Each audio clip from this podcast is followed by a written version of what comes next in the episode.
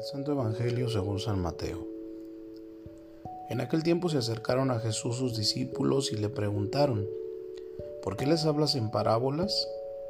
Él les respondió, a ustedes se les ha concedido conocer los misterios del reino de los cielos, pero a ellos no. Al que tiene se le dará más y nadará en abundancia, pero al que tiene poco, aun eso poco se le quitará. Por eso les hablo en parábolas, porque viendo no ven y oyendo no oyen ni entienden.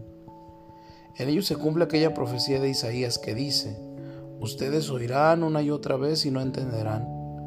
Mirarán y volverán a mirar, pero no verán, porque este pueblo ha endurecido su corazón, ha cerrado sus ojos y tapado sus oídos, con el fin de no ver con los ojos ni oír con los oídos, ni comprender con el corazón porque no quieren convertirse ni que yo los salve. Pero dichosos ustedes porque sus ojos ven y sus oídos oyen.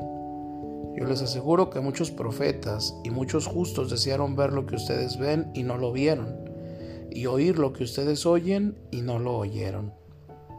Palabra del Señor.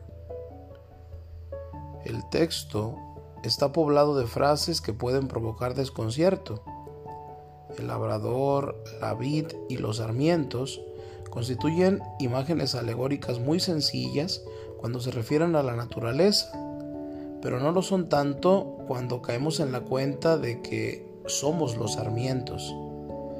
Y es que la vida del sarmiento no es precisamente fácil.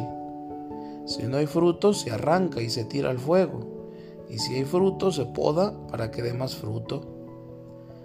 Viviremos obsesionados por producir frutos?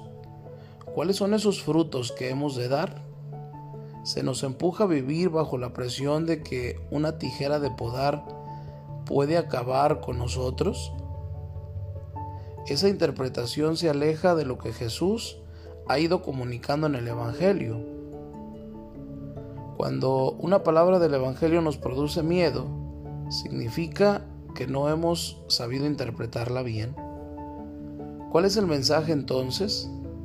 El Padre envía al Hijo para salvar al mundo. El Hijo nos ama y nos invita a vivir unidos a Él hasta el punto de participar de su propia vida como el sarmiento lo hace de la vida.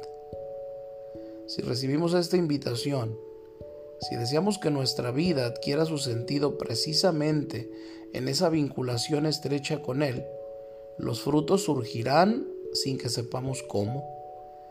Y aunque parezca mentira, porque hay muchas cosas fantásticas que se realizan en el mundo sin referencia explícita al Señor Jesús, viviremos con gran alegría la sorpresiva experiencia de sentir en lo más hondo de nosotros que no podemos hacer nada sin Él.